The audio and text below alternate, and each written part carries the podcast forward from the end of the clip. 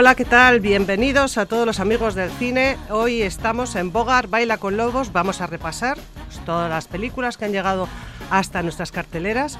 Eh, hay muchas y hay de todo tipo. Tenemos eh, películas familiares, tenemos películas eh, biográficas, tenemos comedia, tenemos drama, tenemos un poquito de todo.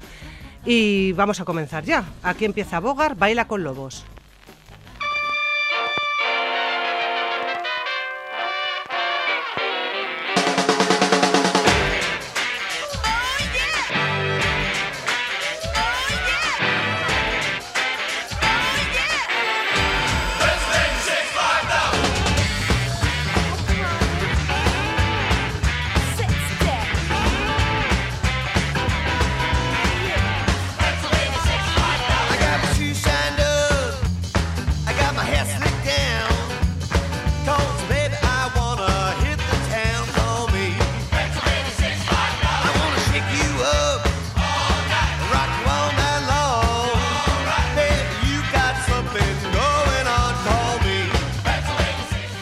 Como siempre vamos a empezar con música. Tenemos eh, la banda sonora de una película familiar, como había dicho antes, divertida, de animación, Minions, el origen de Gru, y los que interpretan este tema son los Beastie Boys.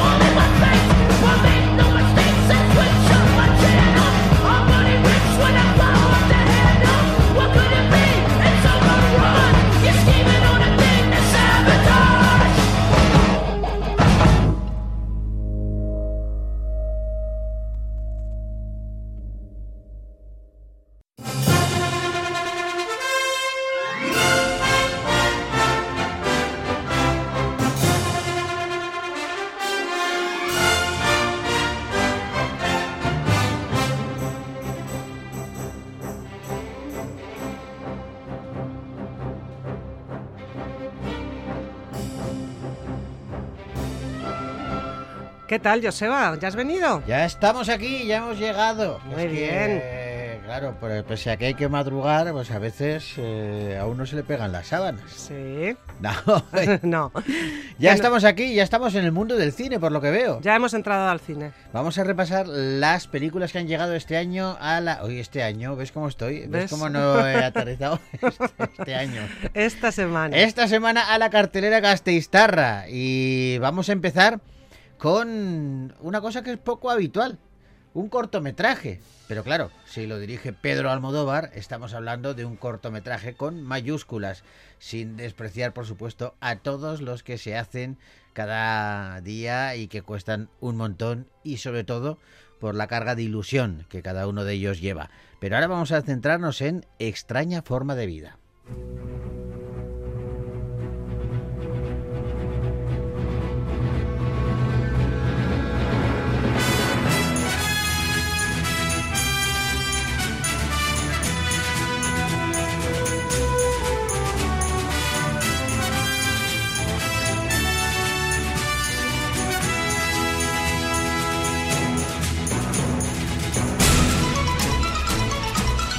Y en este cortometraje, Extraña Forma de Vida, Ethan Hawke y Pedro Pascal interpretan a un dúo de cowboys de mediana edad que se llaman Jake y Silva.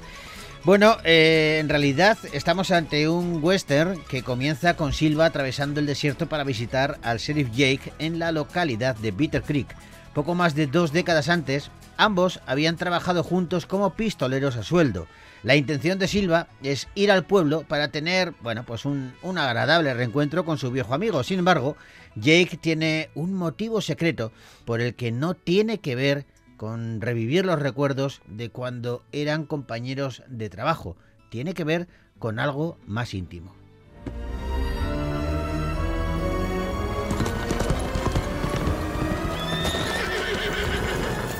She was a whore, father.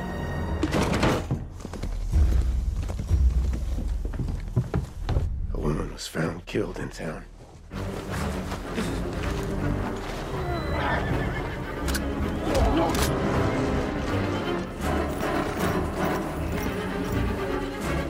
Pedro Almodóvar es el director y el guionista de Extraña Forma de Vida, una peli que protagonizan Pedro Pascal, Ethan Hawke y Manu Ríos, entre otros. Una película que dura 31 minutos exactamente y se estrenó en Cannes eh, y tiene inspiración en la película Brokeback Mountain que dirigió Ang Lee y que estuvo a punto de dirigir el propio Pedro Almodóvar. Bueno, la verdad es que eh, Pedro se ha explayado en esta película, en este cortometraje, de más, más casi casi mediometraje, porque casi llega a la, a la media hora, y, y, habla sobre el western, y yo no sé cómo, Pedro, cómo surgió esta película. Había escrito el diálogo de los cowboys después de tener una noche loca, eh, y lo dejé en el ordenador, de hecho tengo muchos muchos relatos de este tipo eh, archivados. Entonces, algunas veces estos relatos cortos eh, encuentran su sitio en alguna de mis películas. Entonces, aquí había escrito solo la conversación después de la noche orgiástica y lo tenía guardado en el ordenador. Entonces, por aquella época me, no, me llamó y se presentó en el hotel, pues yo estaba en Los Ángeles, eh, Anthony Bacchiarello de Yves Saint Laurent, eh, diciéndome que querían hacer algo conmigo y entonces yo inmediatamente pensé en aquello porque por el formato mismo, que no, que no, no, no podía, no era un formato comercial. Entonces eh, le dije que sí, que sí. Cuando ya volví a España, pues estaba en Los Ángeles.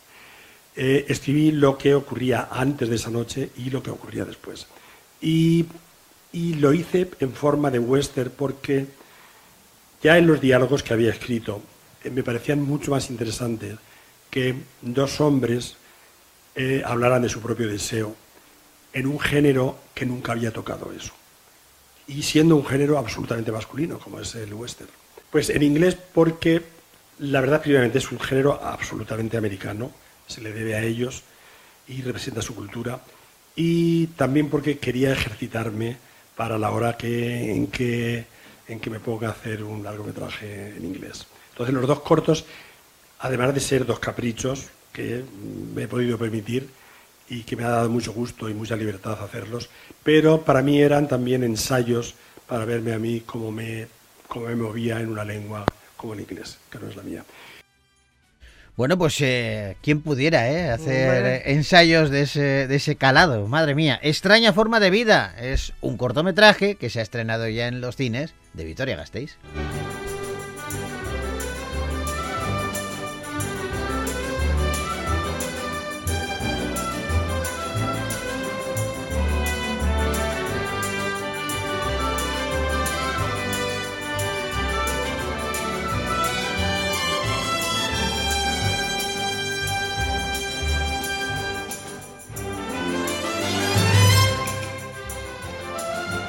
Vamos a hablar ahora de una artista que es conocida en el mundo entero y que protagoniza su propio documental. Lleva su nombre, Frida Kahlo.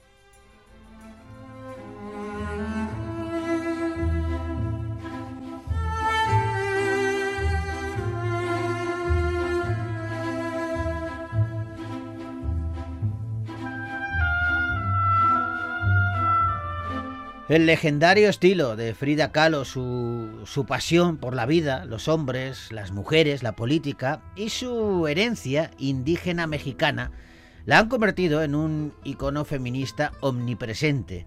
Esta íntima película, dirigida por Ali Rai, eh, lo que hace es ofrecer un acceso privilegiado a sus obras y destaca la fuente de su creatividad febril, eh, pero mm, Claro, eh, ¿qué sabemos de ella como artista y como persona? Frida Kahlo fue una prolífica autorretratista que utilizó el lienzo como espejo en todas las etapas de su turbulenta y a veces trágica vida. En todo el mundo reconocen a Frida Kahlo como una de las pintoras más destacadas de México. Precisamente en esta esquina, Frida sufre un accidente que la marcaría para toda la vida. Y en ese lugar nacieron dos Fridas. La primera, atormentada por el dolor. La segunda es la artista, liberada de la restricción física. Óleo y lágrimas. Nunca pinté mi sueño. Pinté mi propia realidad. Hemos aprendido todos Ali Ray dirige este documental eh, que lo que hace es analizar y mm, indagar en la vida, tanto artística como personal, de Frida Kahlo. Dice la directora que la peculiaridad del documental es que el hilo conductor es la propia voz a través, a través de sus cartas, que son importantes para obtener una visión diferente de la Frida que todos conocemos como figura, como figura icónica, activista y que defiende diferentes tipos de identidad, el género fluido, la fortaleza, pero al mismo tiempo las cartas evocan a alguien vulnerable. Y con esta película, con este documental, vamos a entender mejor a, Frida. Eh, sobre, porque en la película, perdón, hay aspectos inéditos, sobre todo en sus obras más tempranas, antes de conocer a Diego Rivera. Bueno, pues eh, una peli interesante, sobre todo para los eh, seguidores, que son muchos, de esta artista mexicana, Frida Kahlo. Un documental que podéis ver ya en los cines de Vitoria Gasteiz.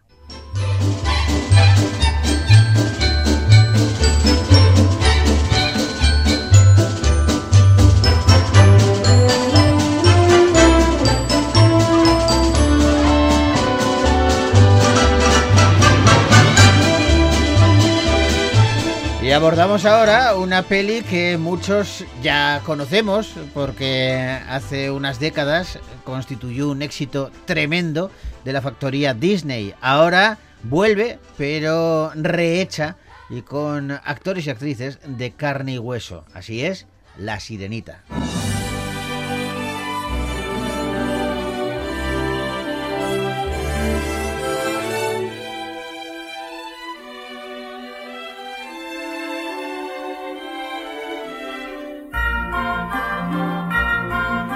Ariel es una joven y soñadora sirena. Es la hija del rey Tritón, que está, bueno, pues cansada de su vida como princesa bajo el mar. Su mayor deseo es abandonar el fondo marino y tener una vida normal y apacible en la superficie. La bruja Úrsula descubre su anhelo y por eso, a cambio de su preciosa voz, le ofrece un cuerpo totalmente humano. Ariel acepta, movida por su pasión por conocer el mundo terrestre y porque sin saberlo nadie, está enamorada de un apuesto príncipe humano. Pero las cosas no serán fáciles para Ariel ya que la bruja Úrsula esconde oscuras intenciones.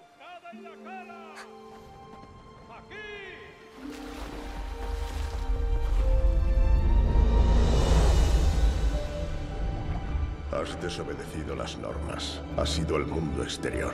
Un hombre se está ahogando. Tenía que salvarlo. Esta obsesión con los humanos debe acabar. Solo quiero saber más sobre ellos. ¡Ariel! ¡No! Pobrecita. Yo puedo ayudarte. No podrás vivir en ese mundo a no ser que te conviertas. Hale Bailey, Jonan Howard King, Melissa McCarthy y Javier Bardem son algunos de los protagonistas de La Sirenita esta versión que esta vez ha dirigido Rob Marshall. Mm. Bailey, que es la protagonista, tiene solamente 23 años y ha tenido que, enfrentarse a descalificaciones y ofensas eh, por, interpretar a una sirenita de, color.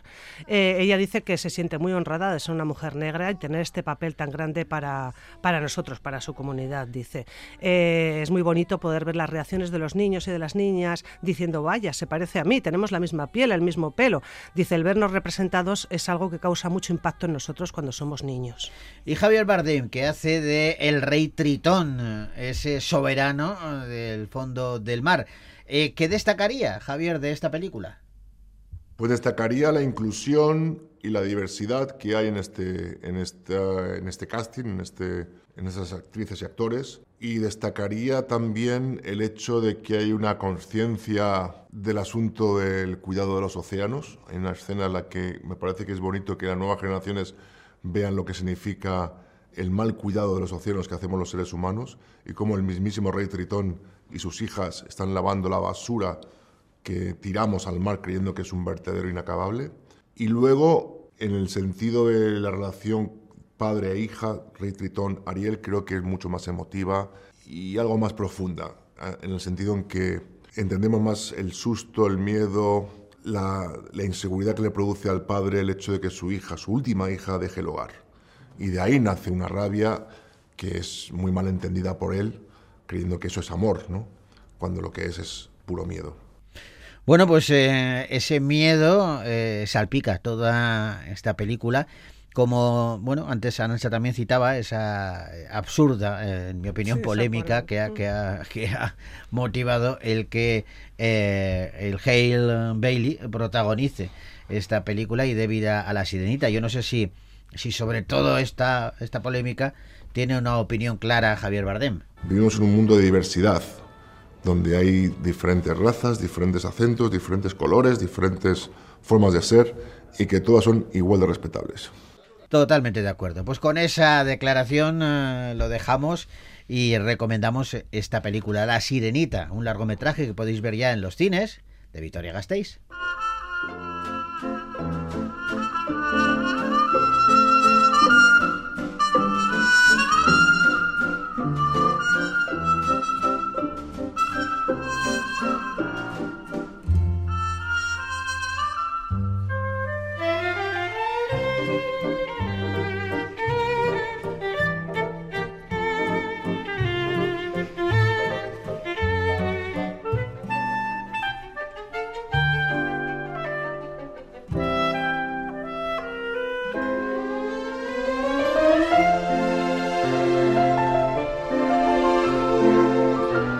Ahora vamos a hablar de una película en la que la música clásica tiene mucho que decir. Se titula Maestros.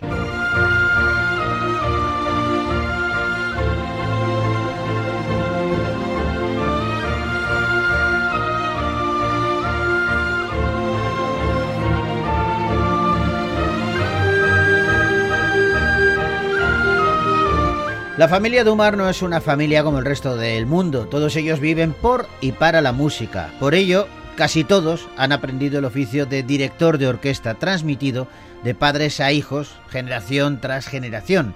François acaba de terminar una increíble gira mundial con su música, mientras que Denis acaba de ganar otro prestigioso premio de música clásica. Sus vidas se van a complicar cuando François sea elegido para dirigir la ópera Scala su gran sueño musical y laboral. Y el premio es para Denis Dumar. Gracias. Muchas gracias. Y le quiero enviar un gran beso a mi madre, que ha venido sin su marido, al que conocéis bien, el que despertó mi amor por la música. Y mi padre... Ni una palabra, ni un mensaje, ni una triste excusa.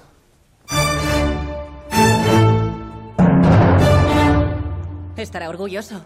¿Por? ¿Por su hijo? Sí, su hijo estuvo fantástico. ¿Alguien quiere añadir algo más? ¿No? Entonces podemos empezar. ¡Alto! ¿De quién es ese móvil? Diga. Ha ocurrido algo. Era de la escala, que me han ofrecido el puesto. Venga ya. Es genial, enhorabuena. Por, la, escala.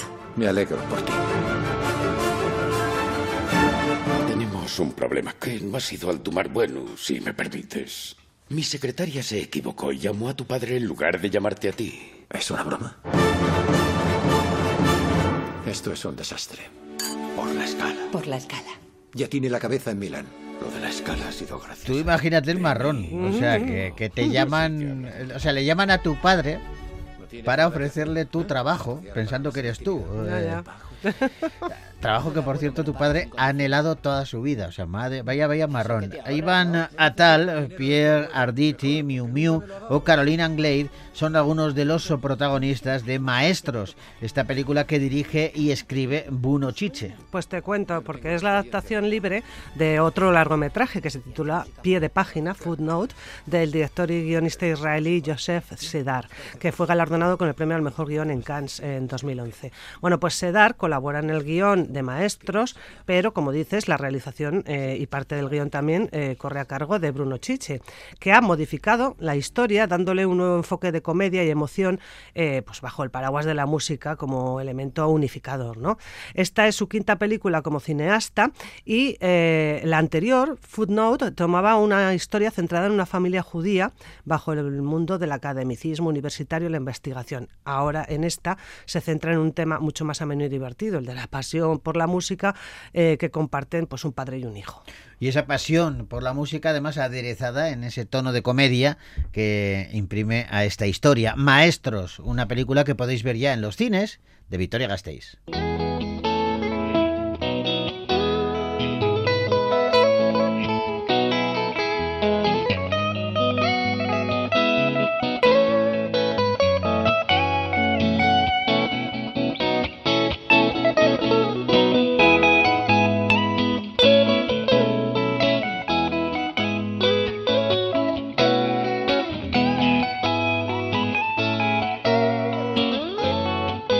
Bueno, tenemos que ir despidiéndonos. Mañana tenemos más películas, ¿eh? porque se han estrenado un montón de títulos esta semana en nuestra cartelera y mañana los repasaremos. Llega eh, la adaptación de una de una serie de televisión de en, mi- en mis tiempos era dibujos animados, Los Caballeros del Zodiaco. Ah, sí. Pero lo hacen con actores de carne y hueso. Pero mañana, mañana hablaremos de, de todo eso. Me ha llamado la atención, solamente como apunte para despedir el, el programa, que eh, no me imaginaba que iba a tener secuela, pero ahora cualquier cosa puede tener secuela. ¿Tú recuerdas una, una peli que se estrenó hace unos años que se llamaba Megalodón?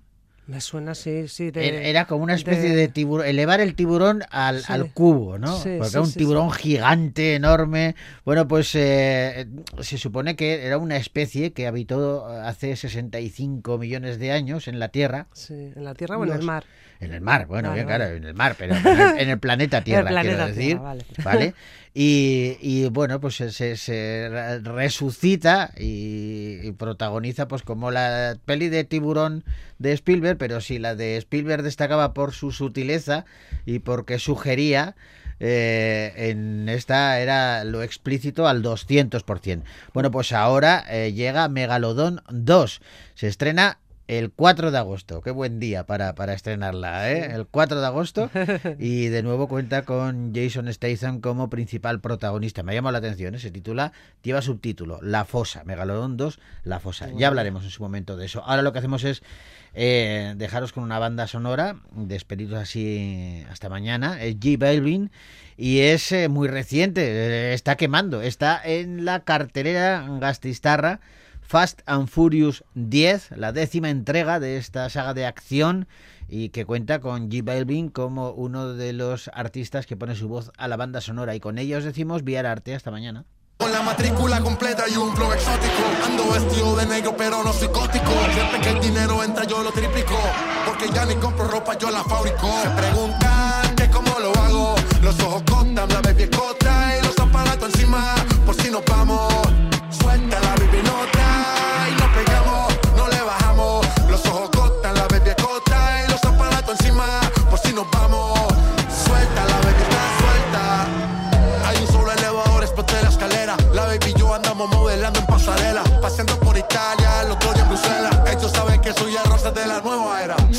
VIP, nunca lista espera. Vivir tu vida como la mía lo que tú quisieras. Soy un dealer, tengo un ballet parque en la cochera. Ahora son carros de museo para la carretera. Si te gusta la adrenalina, tengo el torque siempre rápido, rápido, fast, fast. Aeropuerto private, olvídate del check-in. Llegamos rápido, rápido, fast, fast. El negocio lo optique, yo lo multiplique. Llegamos rápido, rápido, fast, fast. No me vieron por el doble espacio, llegamos rápido, rápido, fast, fast. Los ojos cortan, la baby cota y los aparatos encima. Por si nos vamos, suelta la baby nota y nos pegamos, no le bajamos. Los ojos cortan, la baby cota y los aparatos encima. Por si nos vamos, suelta la baby está suelta. Voy sin frenos, pegando como canelo,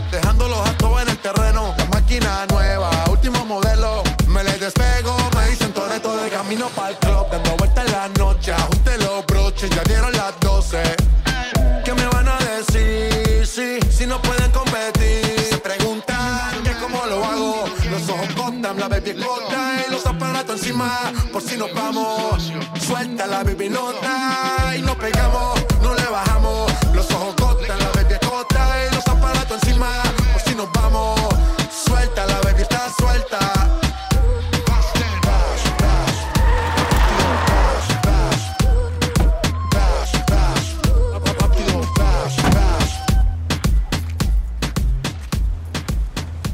Told you I'm good.